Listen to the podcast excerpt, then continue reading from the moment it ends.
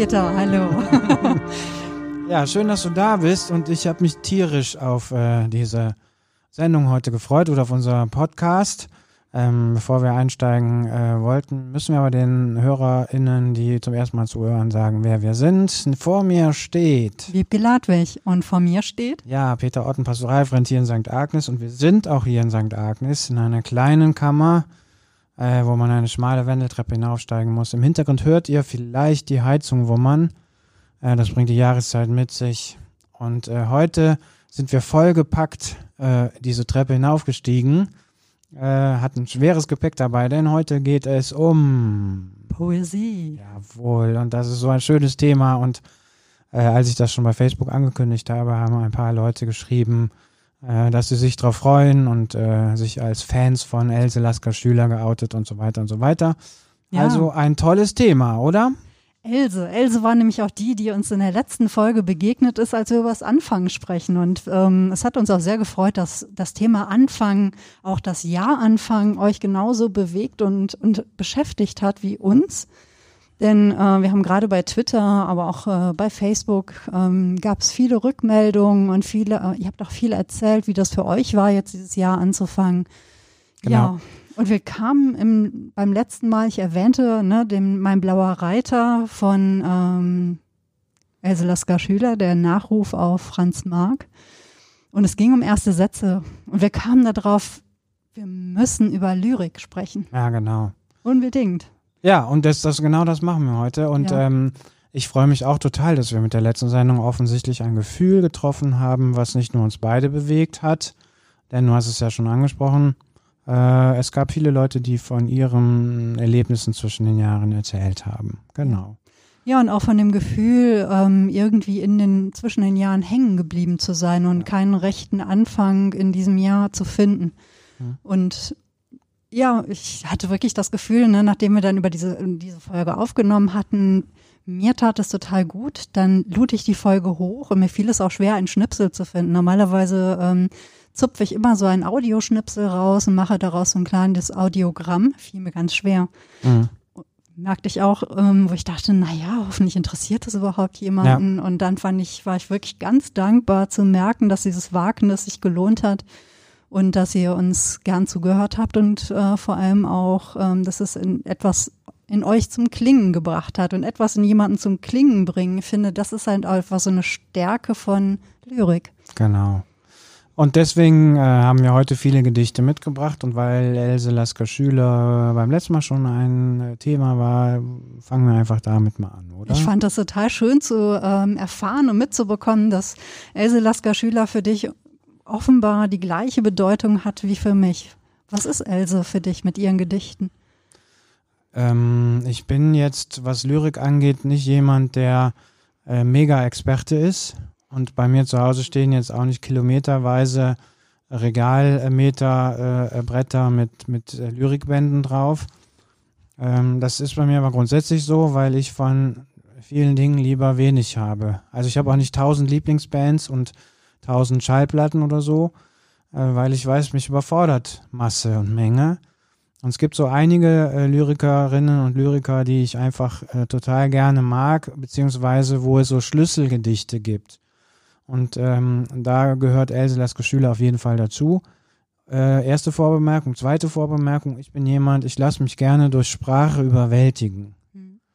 Also das hat jetzt wenig mit Kitsch zu tun, sondern ich liebe halt Lyrik, die in der Lage ist, Bilder äh, mit Worten zu erzeugen, die einzigartig sind und die es so auch noch nirgendwo anders äh, gibt. Also für mich ist Lyrik dann interessant, wenn sozusagen, wenn sie schöpferisch ist und wenn ein neuer Kosmos, eine neue Welt irgendwie entsteht. Und das ist bei Else Lasker Schüler ja zweifelsohne der Fall. Äh, darüber hinaus äh, hat sie mich, glaube ich, angeregt, mich mit dieser Zeit zu beschäftigen, in der sie halt gelebt hat und geschrieben hat. Mhm. Also vor allen Dingen halt mit dem Anfang des letzten Jahrhunderts. Ja. Und ähm, mir ist Else Lasker Schüler vor allen Dingen deswegen unvergessen und wird sie auch bis zum Ende äh, unvergessen bleiben, weil es gibt ein Schlüsselgedicht. Ähm, ich möchte fast sagen, es ist mein Lieblingsgedicht. Ähm, andere werden sagen, ja, es gibt ja viel schönere, aber das hat halt mit. Einer Geschichte zu tun, wo dieses Gedicht zum ersten Mal erklungen ist. Soll ich es mal vortragen? Oh ja, bitte. Mhm. Also das heißt leise sagen. Du nahmst dir alle Sterne über meinem Herzen. Meine Gedanken kräuseln sich, ich muss tanzen. Immer tust du das, was mich aufschauen lässt, mein Leben zu müden.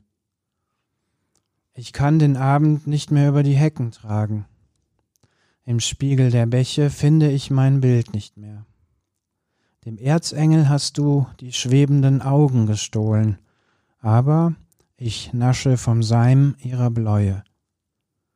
Mein Herz geht langsam unter, ich weiß nicht wo, vielleicht in deiner Hand. Überall greift sie an mein Gewebe. Und ich finde diesen Text so großartig, ja. weil ich habe den bekommen, da war ich 16 mhm. und natürlich hat eine Frau, ein Mädchen, eine junge Dame mir diesen Text oder dieses, also dieses Buch, ich glaube, das war damals eine, eine Greatest Hits Ausgabe von ihren Gedichten mit einer Widmung geschenkt. Mhm. Und äh, ich glaube, dieses Gedicht auch nochmal abgeschrieben, wie man das so gemacht hat, als man 16, 17, 18, 19, 20 war. Und mich hat das einfach umgehauen. Also so ähm, Sätze wie, ähm, ich kann den Abend nicht mehr über die Hecke tragen. Ich finde das so genial, ein so geniales Bild von Erschöpfung, von Lebenssattheit, von irgendwie ein gelebter, erfüllter Tag geht zu Ende mit allem, was dazugehört, mit, mit irgendwie Schwerem und mhm. aber auch mit äh, Dingen, die mit Erlebnissen, die vielleicht froh waren. Also toll. Oder wie, der, wie das Gedicht zu Ende geht. Mein Herz geht langsam unter, ich weiß nicht wo. Ist das nicht toll? Ja. Mein also, Herz geht langsam unter, ich weiß nicht wo. Vielleicht in deiner Hand, überall greift sie nach meinem Gewebe. Also, sagen wir mal, so ein Bild von gleichzeitig melancholisch und geborgen zu sein. Das ja. finde ich grandios. Also das ist auch was, was ich an ihr einfach unheimlich mag. Diese Sätze, die sie findet, die man so fühlt. Ja. Na, es ist äh, gar nicht mal so, dass man immer rational aufschlüsseln kann, na ja, was sagt sie denn da jetzt? Wie macht sie das? Sondern ähm, ich finde, ihre, ähm, ihre Sätze, ihre Gedichte sind einfach sehr nah an ja, Musik. Also ihre ja. Sprache ist reine Musik für mich. Da ist ein Sound drin, der mich auch mal richtig packt. Mhm und auch eine, eine Hingabe drin, eine äh, leidenschaftliche Hingabe, viel ne, Sinnlichkeit und äh, dabei aber auch immer irgendwie so dieser Sound von Verlorenheit, von Melancholie. Da ist auch immer so schwarzer Samt drin ja. und ähm, das ist so etwas, das berührt und rührt mich zutiefst. Das, das fühle ich einfach, wenn sie es so sagt und äh, gerade auch, weil sie so sinnenfrohes beschreibt, ja, also die ähm, ist ja die Farben, die sie be benutzt oder es ist, ich dachte auch immer, es sei Kitsch. Ich muss sagen, ich habe mich ein paar Jahre lang fast geschämt, äh, Else Lasker Schüler toll zu finden. Nein, das habe ich irgendwann hinter mich gelassen. Nein, sie die muss man toll mir, finden. Ja, wirklich. Also sie bedeutet mir da wirklich viel. Ich habe irgendwann mal auch so ihre Biografie gelesen und war ja. auch wirklich erschüttert, muss ich sagen, weil sie ja doch ein äh, teilweise sehr haltloses Leben hatte ja. und dann eben auch vom nur noch vom Geld ihrer Freunde oder Freundinnen lebte, teilweise auf der Straße. Dann aber auch so diese tollen Performances, die sie hatte, die Kostüme, die sie sich hat einfallen lassen, diese Identitäten, in die sie geschlüpft ist. Ähm, ich habe auch den Prosaband von ihr zu Hause, der Prinz von Theben. Mhm. Das heißt, sie hat auch wirklich mit Geschlechterrollen äh, damals gespielt. Es war ähm, eine große Freiheit, die sie sich auch genommen hat in ihrem Leben. Ja. Was nicht immer schön war, aber sie hat sie sich genommen. Und ähm, ich finde, das merkt man auch ihren Gedichten unheimlich an.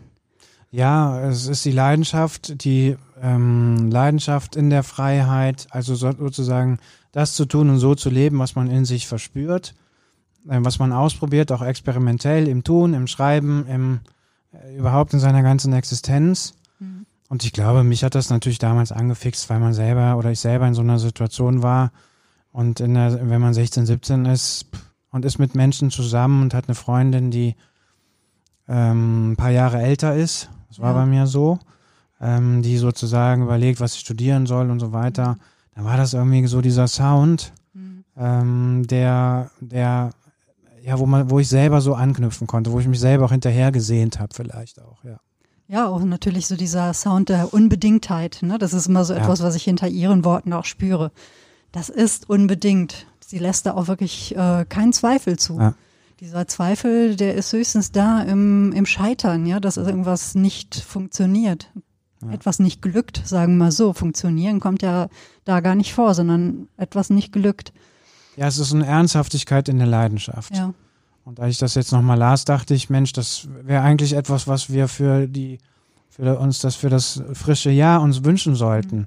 Also was so, äh, wo Menschen so ermattet sind, also wo Menschen so eine Insel bilden.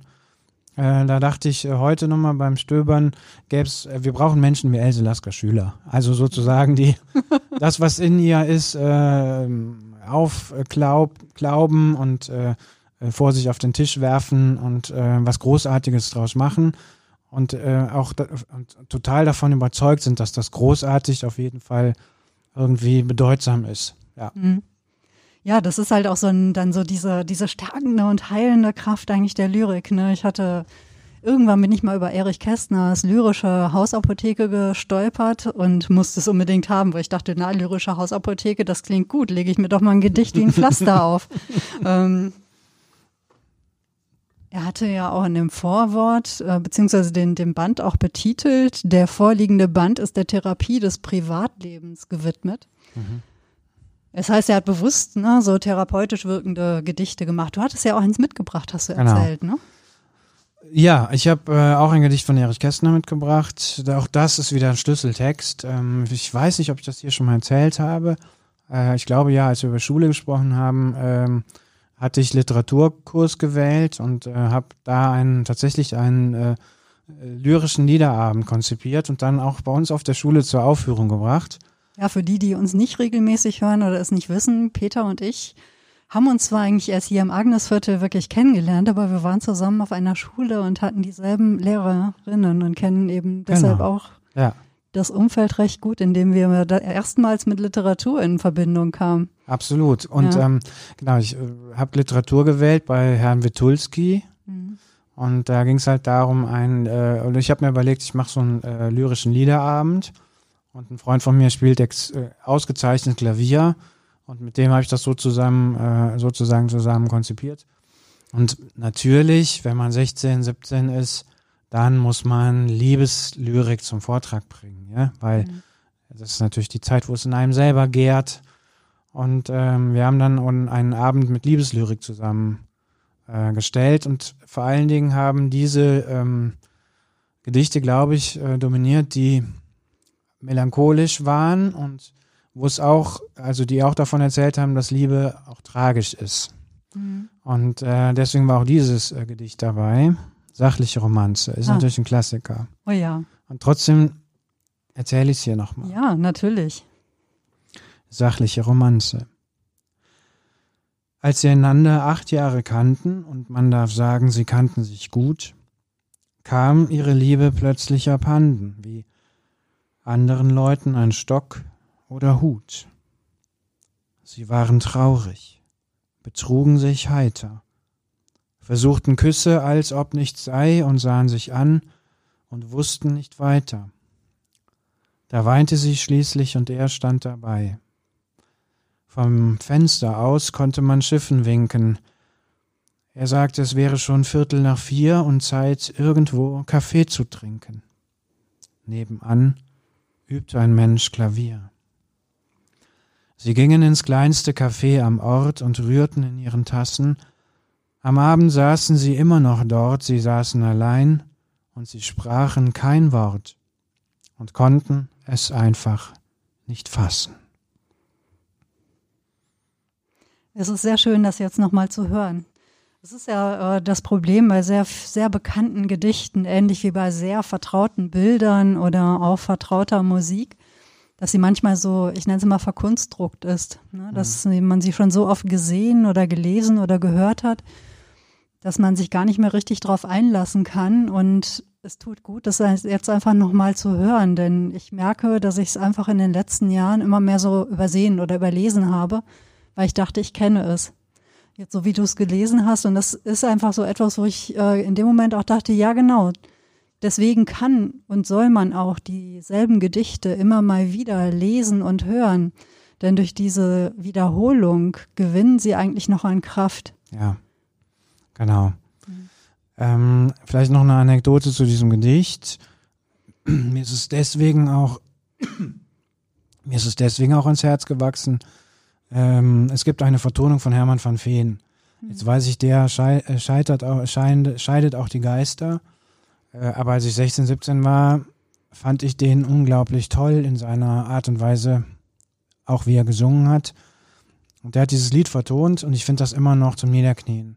Mhm. Und ich meine, ich wäre auf meinem Konzert gewesen, wo er das gesungen hat. Egal, ich war aber, als ich in der Pubertät und in der späten Pubertät war, auf dem Weg zur Adoleszenz, habe ich mir das ganz, ganz, ganz oft angehört, weil man in dieser Zeit natürlich auch in dieser Situation ist, wenn du merkst, eine Freundschaft geht zu Ende, eine Beziehung geht zu Ende.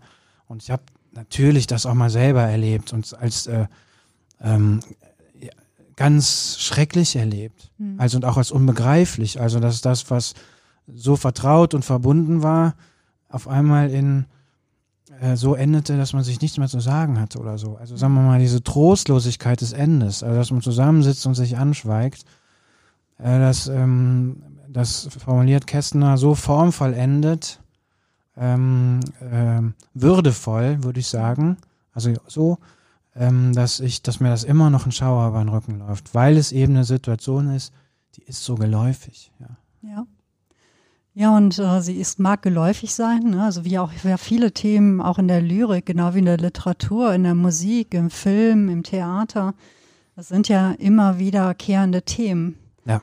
Und sie bleiben aber eben auch wichtig, gerade vielleicht eben auch so in ihrer ähm, vermeintlichen Kleinheit, in ihrer Alltäglichkeit. Denn in dem Moment ist es alles andere als alltäglich.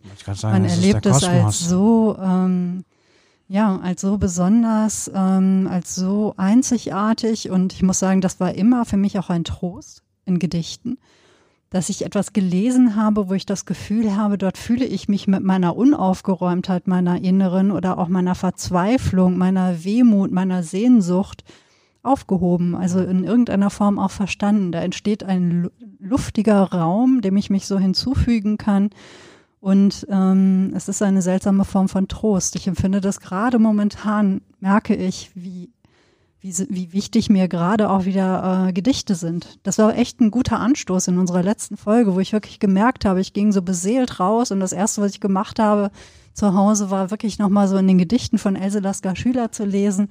Und ich merkte einfach, äh, mir fällt es gerade wieder sehr schwer, mich auf Lesen zu konzentrieren oder auch auf irgendwelche Geschichten oder so, ne? Aber dieses Unbeschreibliche, was dann eben auch manchmal so durch Sprache in Gedichten ausgedrückt wird, ja.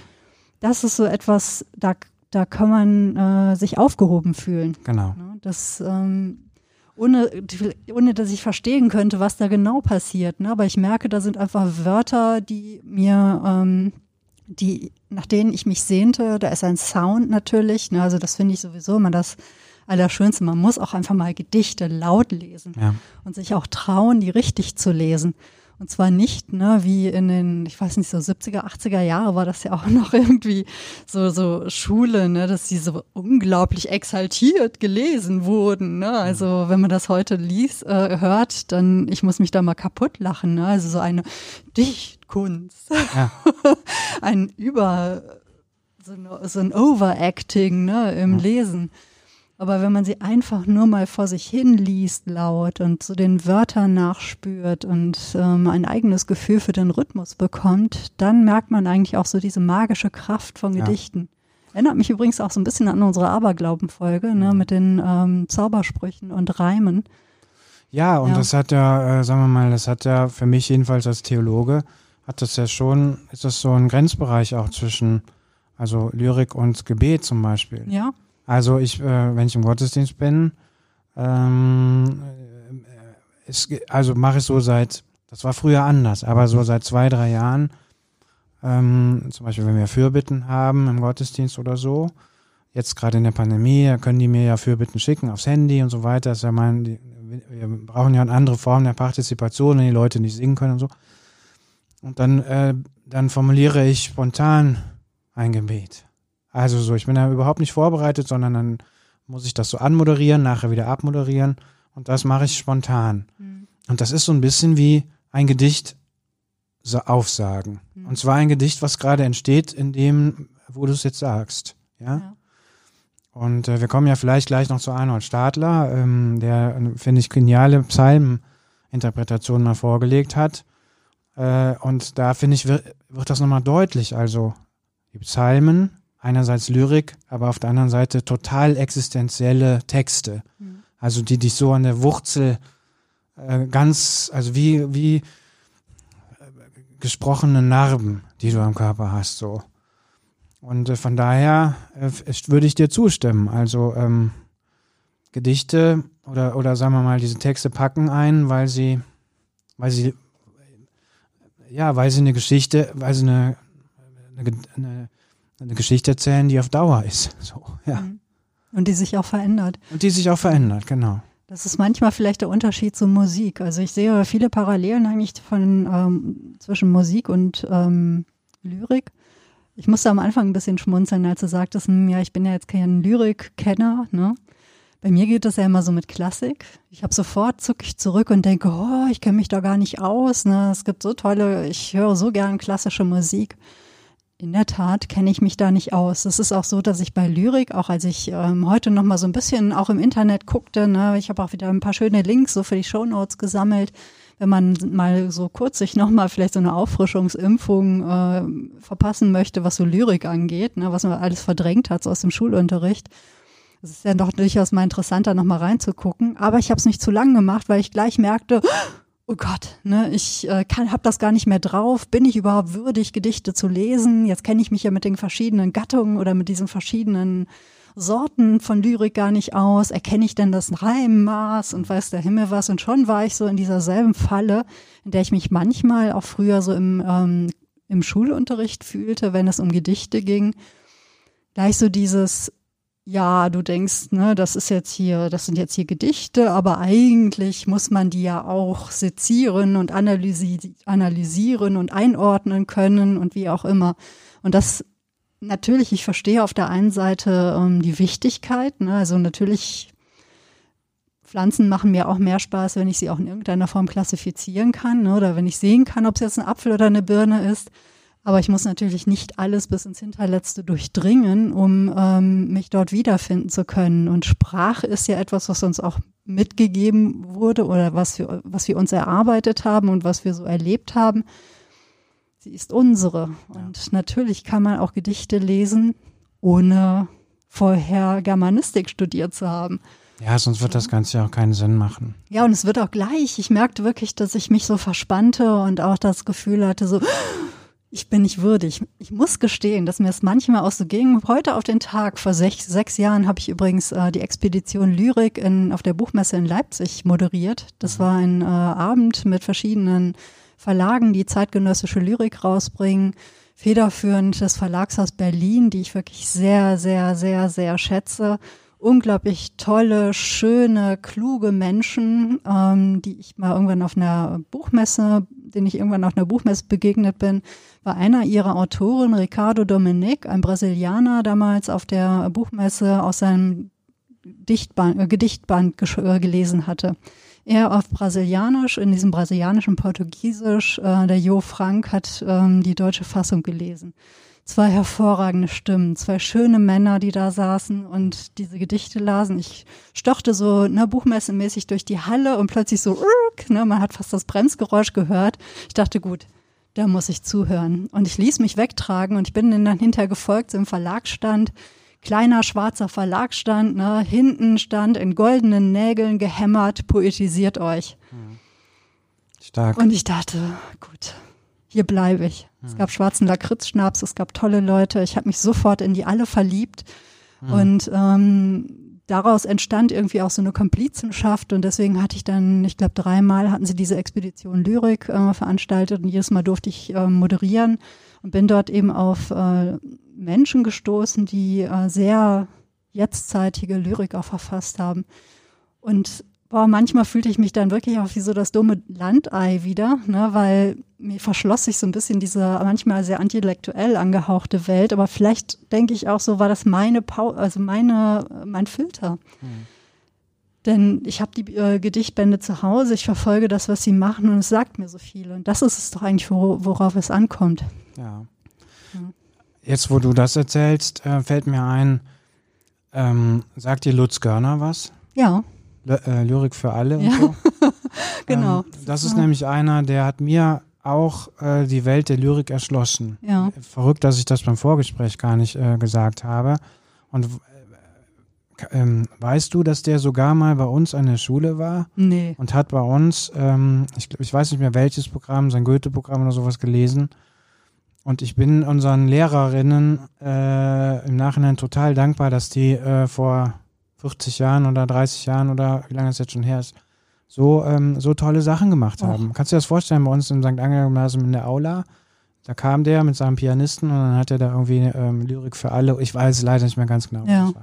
Ich habe den hier in Köln in der Philharmonie gesehen und sein Goethe-Programm und ich war, habe mit offenen Augen und äh, offenem Mund da gesessen. Der hat sich dann getraut, hier die Goethe-Gedichte mit hessischem Dialekt zu ja.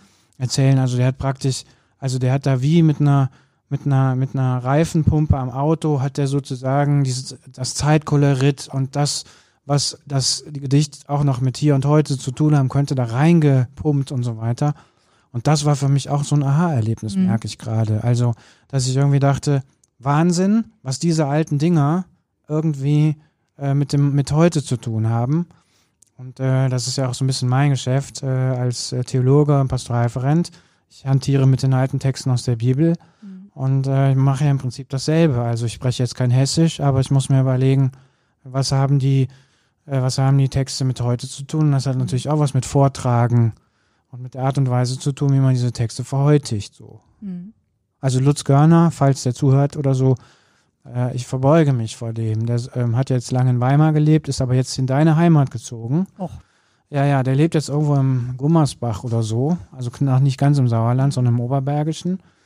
Er hat da wohl ein Haus gekauft und ich äh, abonniere ein Newsletter von ihm.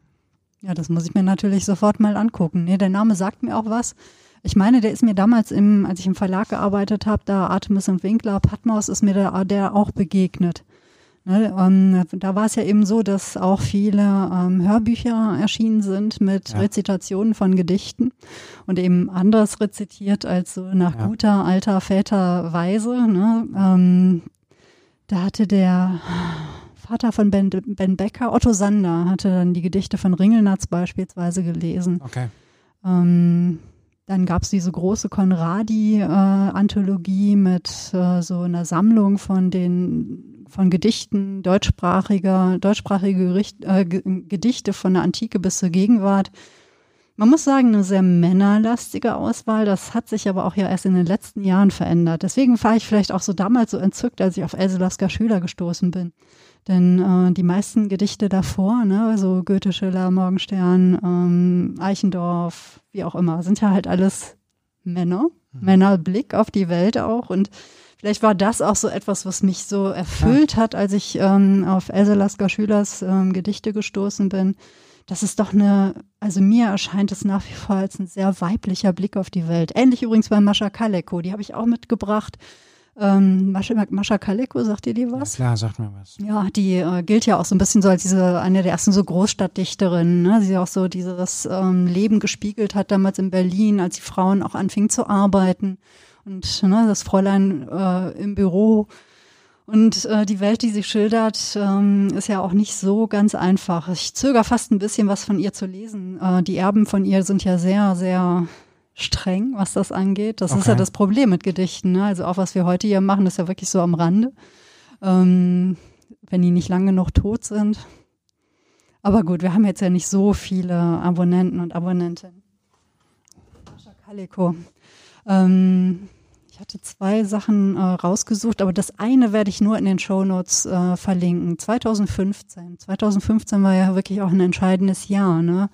ähm, als hier die große, als viele Geflüchtete nach ja. Deutschland kamen und da hatte sie zusammen mit einer, äh, hatte Nora Gomringer ähm, eine sehr großartige, ach, ich liege ihr zu Füßen, eine großartige Lyrikerin der Jetztzeit, ne, also der äh, zeitgenössische. Ich hatte hier verschiedene Gedichtbände von ihr auch mitgebracht. Sie hat sich über mit Moden auseinandergesetzt, mit Krankheiten. Das letzte, der letzte Band von ihr ist sie Gottesanbieterin. Jemand, der auch mit Sprache und mit dem Sound ähm, es schafft, ja, einen Spiegelsaal zu, äh, zu, zu bieten eigentlich. Also die eine großartige Auseinandersetzung eigentlich mit wichtigen Themen äh, vom Menschsein heute. Mhm. Und sie hat mit einer Freundin zusammen äh, 2015 einen Film gemacht zu dem Gedicht Inventar von Mascha Kaleko, wo es eben auch um Flucht geht und um das, um den Verlust von zu Hause. Ich bin Werde ich verlinken, weil man kann es eigentlich gar nicht wirklich lesen. Äh, sie haben es halt mit Bild ähm, verfilmt. Wie gesagt, ich verlinke es in den Show Notes. Okay. Ähm, ganz toller Film. Hm, vielleicht die Lieder für Liebende, ne, weil wir es ja mit der Sehnsucht und den Liebesstücken äh, hatten. Blatt im Wind.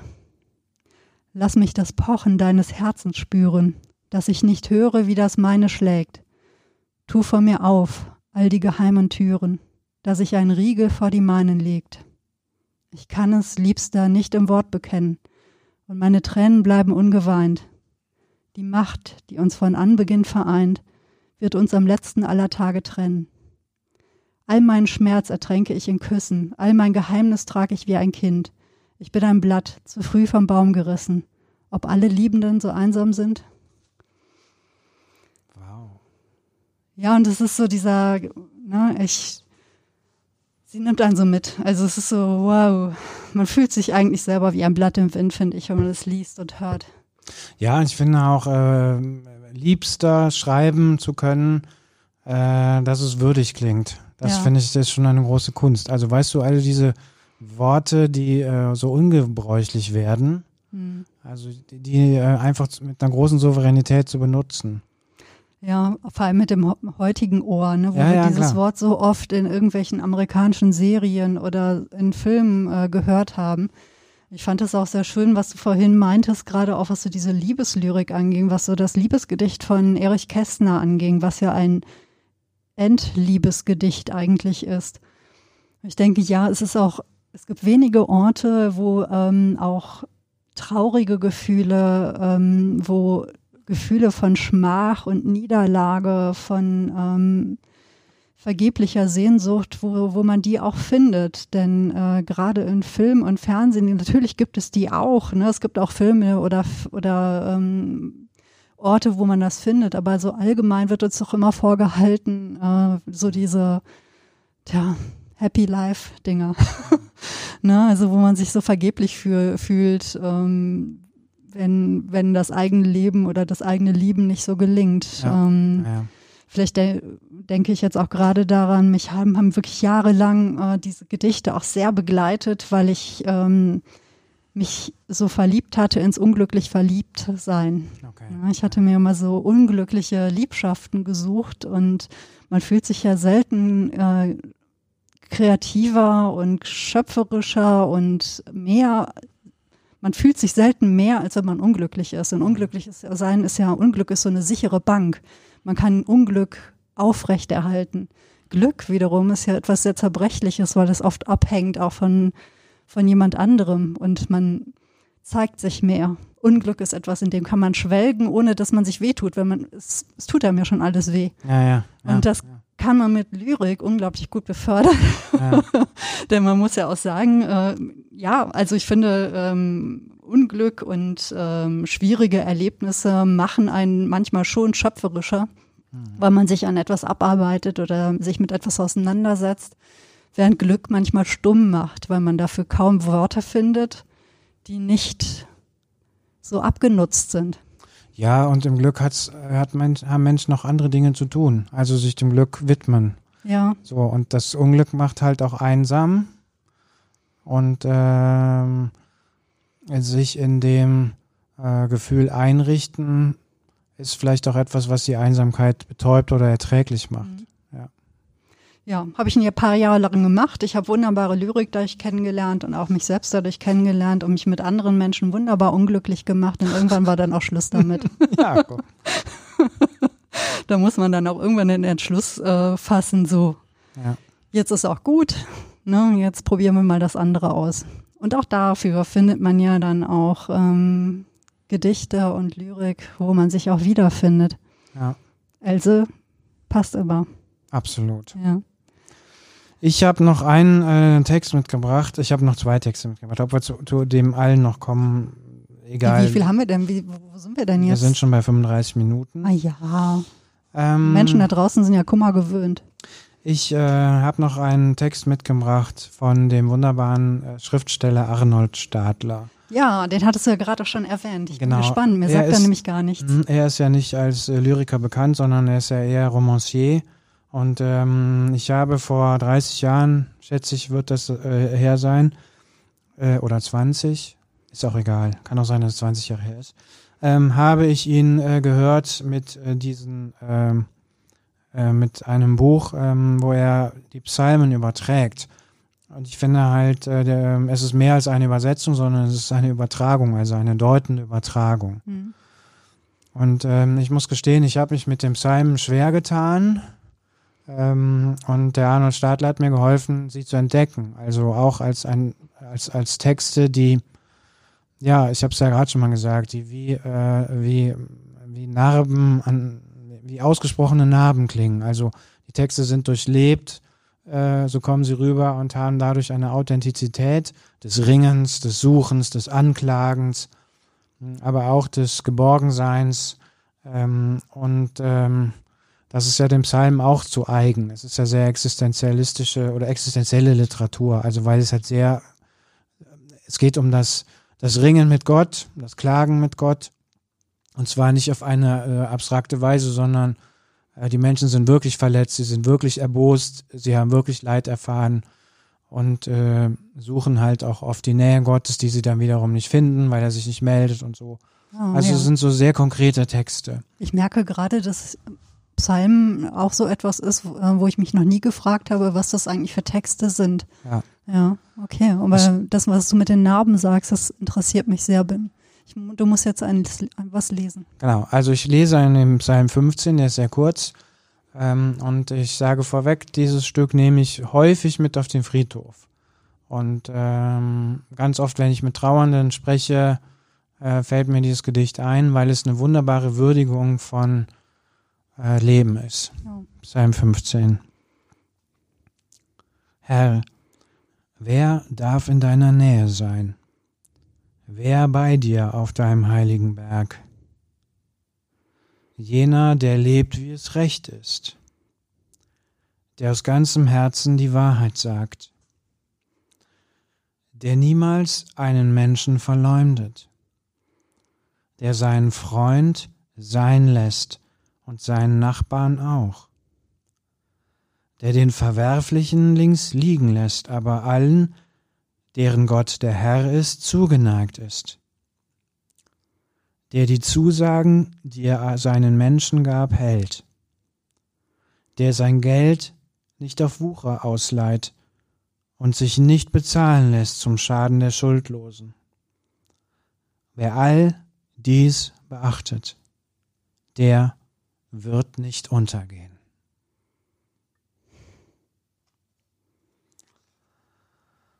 Ja, Mhm. der wird nicht untergehen. Das klingt wirklich nach, ja. Und das ist ja etwas, was einem dann gerade, ich stelle mir gerade vor, wie so die Situation ist. Ne? Man ähm, ist auf diesem Friedhof, hat jemanden verloren, hört dann diesen Text und es ist etwas, was Hoffnung gibt. Ja, weil es geht natürlich auch darum, was bei Beerdigungen ist es ja oft so, dass man drüber nachdenkt, was bleibt eigentlich? Oder was Ja. hat dieser Mensch bedeutet? Was bleibt auch über den Tod hinaus? Mhm. Die Wurzel oder das Fundament meines eigenen Lebens. Das ist ja oft so, wenn Kinder ihre Eltern betrauern oder so.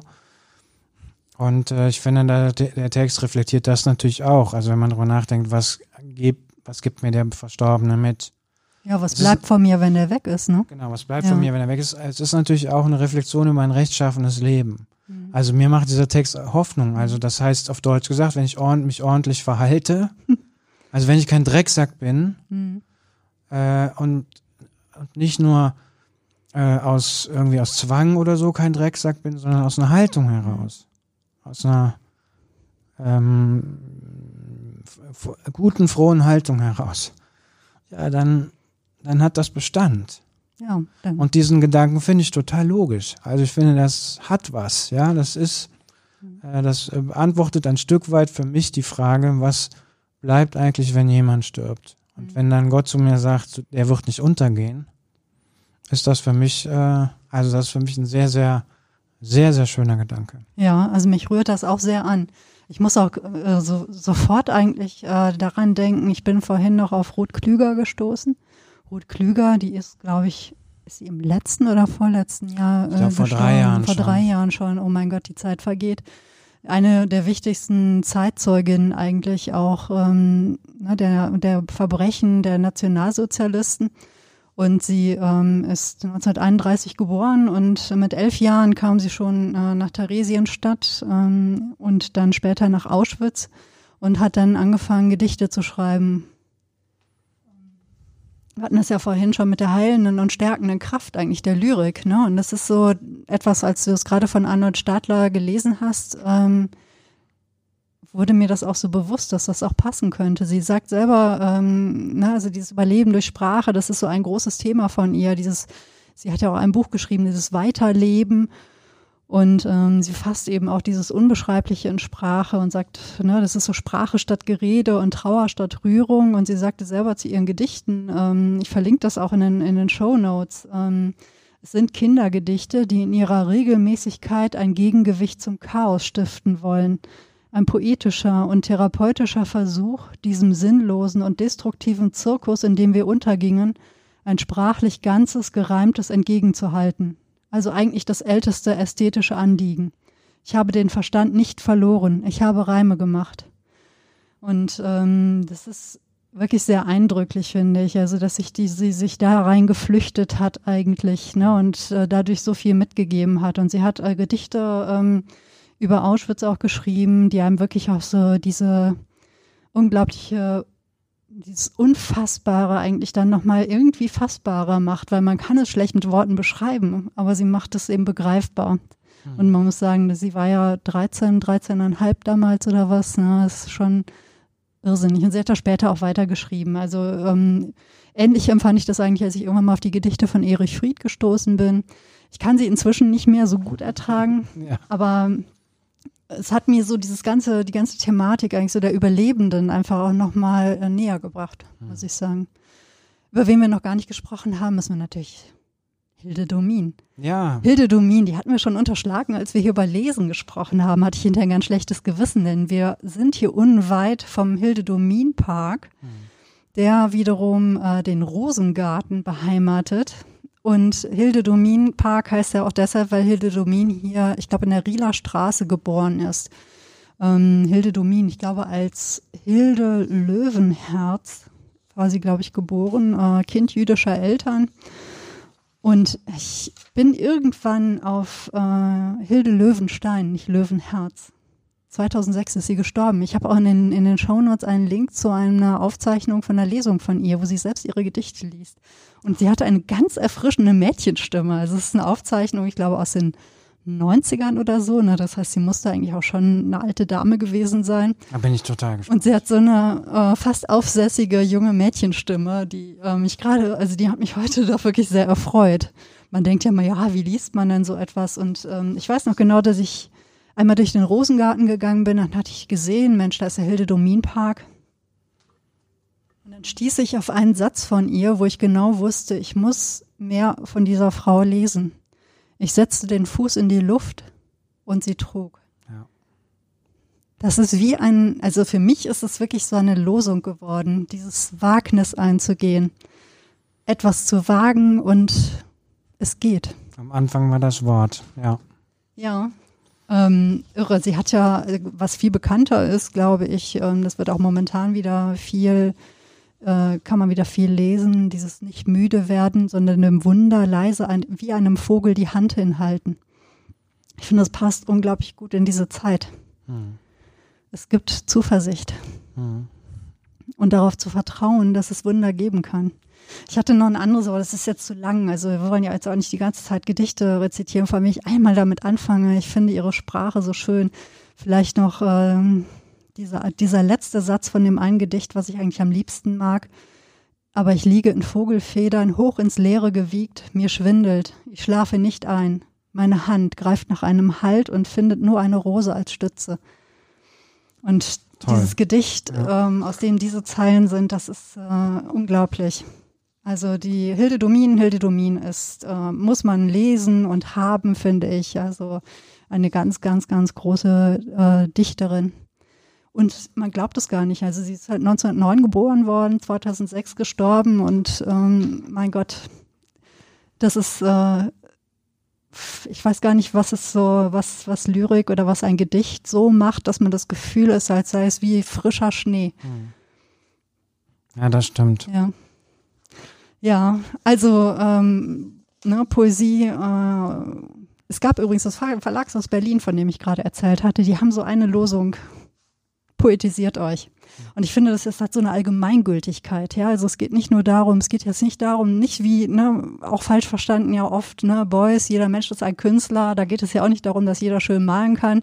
Genauso poetisiert euch heißt nicht, dass jeder jetzt ein Gedicht äh, schreiben muss, sondern ähm, das Leben, das Sein zu poetisieren. Also Deutungsmöglichkeiten zu finden, ja, Wörter zu erfinden. Und auch nicht zu, so ja. streng zu sein mit sich selbst. Ja. Also sozusagen das äh, zwischen den Fugen zu entdecken und äh, die Freiräume zu entdecken. Ja. ja, und auch widerständig zu sein. Also widerständig sein finde ich auch ist etwas, was man viel in der Lyrik findet. Mhm. Ich hatte hier noch den Hans Arp, ne, also einen der, einen der Dadaisten mitgebracht. Oder aber auch so Leute wie, ähm, was weiß ich, Ernst Jandl oder so, ne? Ottos Mops Hobbs denken alle, ja, ist so wie so, wie so ein Kinderding, aber diese ganze Lautmalerei, ne, dieses Dada, auch später ähm, Zeitsprung in die 60er, ne, Fluxus oder wie auch immer, wo auch wirklich klar ist, da passiert etwas mit Sprache, da passiert etwas mit äh, sich in die Welt geben und äh, irgendwie auch peinlich anders zu sein. Also peinlich im Sinne von den anderen auch so ein bisschen in seiner, ähm, in seiner Wohlgefälligkeit und Selbstgefälligkeit aufzustören, ihm Pein zu verschaffen. Also nicht peinlich im Sinne von, oh Gott, das ist aber jemand peinlich, sondern peinigend vielleicht eher. Auf eine gute Art und Weise. Das finde ich toll. Also wenn es auch so eine leichte Verstörung hat. Weißt du, ähm, Wiebke, wir haben die Zeit, äh, die Zeit ist rum. Ja. Wir haben hier noch den ganzen Tisch voller Bücher. Ich habe noch Bob Dylan dabei die Gesamtausgabe. Oh nein, also, genau. Die äh, ganz zu lesen äh, müsste, würden wir irgendwie 24 Stunden brauchen. Aber was hältst du davon, wenn wir einfach nächste Woche eine neue Folge machen? Ja, das finde ich total gut. Aber da müssen wir auch wirklich mit Bob Dylan anfangen. Ich weiß nämlich, dass du den eigentlich schon mit hattest, als wir über das Lesen gesprochen haben. Dann haben wir ganz viel über andere Sachen gesprochen. Da hast du den Bob Dylan wieder mit nach Hause genommen. Jetzt kamst du heute wieder mit dem Bob Dylan. Was haben wir nicht gemacht? Wir haben nicht über Bob Dylan ja, gesprochen. Also Und dabei möchte ich mal unbedingt wissen, was es eigentlich mit diesem Typen auf sich hat. So, mhm. weil der bedeutet dir etwas, da ja. passiert etwas und ich möchte es verstehen. Ja, das gut, das ist ein, ein Grund mehr, nächste Woche nochmal über Lyrik zu sprechen. Was meinst du? Ja, total. Finde ich, finde ich richtig gut. Und vielleicht auch so, ne, also gerade so diese ähm, Schnittstelle zu Musik. Könnte ich auch ein bisschen, können wir über Nick Cave noch sprechen, über Björk. Ja, und Björk, ich, super, ja. ja. Und das ist ja auch reine Poesie. Und ich habe noch eins vom Jo Frank. Das ist eins meiner aller, aller, aller, aller liebsten äh, Bände und ich kann noch nicht mal sagen, dass es Lyrik ist. Ich habe keine Ahnung, was es ist. Und ich versuche es nächste Woche auch irgendwie würdig, würdevoll vorzustellen. Ich bin jetzt schon gespannt. Ja. Okay, nächste Woche, ähm, also beim nächsten Mal sprechen wir also einfach weiter über Poesie und vielleicht auch noch ein bisschen übers Lesen und über die Schnittstelle äh, zur Musik, weil irgendwie total, das total gut, gerade darüber zu sprechen. Das finde ich auch. Ja. Also, ihr könnt uns schreiben. Äh, ihr findet uns auf Twitter, ihr findet uns auf Facebook. Ihr könnt uns eine E-Mail schreiben. Agnes, Agnes trifft, trifft at web.de, genau. Und äh, ihr findet diesen Podcast morgen. Gut. Ist blöd, wenn ich heute ja, morgen genau. sage. äh, ihr findet diesen Podcast äh, überall, wo es Podcasts gibt. Zum Beispiel auf unserer Homebase und die heißt agnestrifft.podigy.io und dort sind auch die Links, die Show Notes zu allem Möglichen, was wir heute erwähnt haben. Beispielsweise zu dem, zu der schönen äh, Verfilmung von Inventar von Mascha Kaleko von Nora Gomringer und äh, ihre Kompagneuse, deren Namen ich leider gerade nicht parat habe, ähm, Text zur lyrischen Hausapotheke und vor allem der Link zu Hilde Domin, wie sie Ja. ihre eigenen Gedichte spricht. Also da bin ich wirklich, wirklich, wirklich Ja. drauf gespannt. Ja. Schön. Wir wünschen euch einen poetisierten, einen lyrischen äh, Tag oder Abend, wo auch immer ihr gerade seid, wo auch immer ihr uns gerade herumtragt, denn wir wissen ja auch, dass viele von uns, viele von euch unterwegs äh, den Podcast hören. Das ist auch sehr schön. Schreibt uns auch gerne, ähm, wie, wann und wie euch vielleicht mal ein Gedicht das Leben gerettet hat oder aber auch sonst etwas ausgelöst hat. Lieblingsdichterinnen, Lieblingssätze, Zeilen, Wörter, immer her damit. Wir sind gespannt. Wir nehmen das dann gerne beim nächsten Mal auf. Genau, dann sehen wir uns wieder in ungefähr einer Woche. Mach's gut, Wiebke. Du auch, Peter. Ja, bis dann. ja Tschüss. bis dann. Tschüss.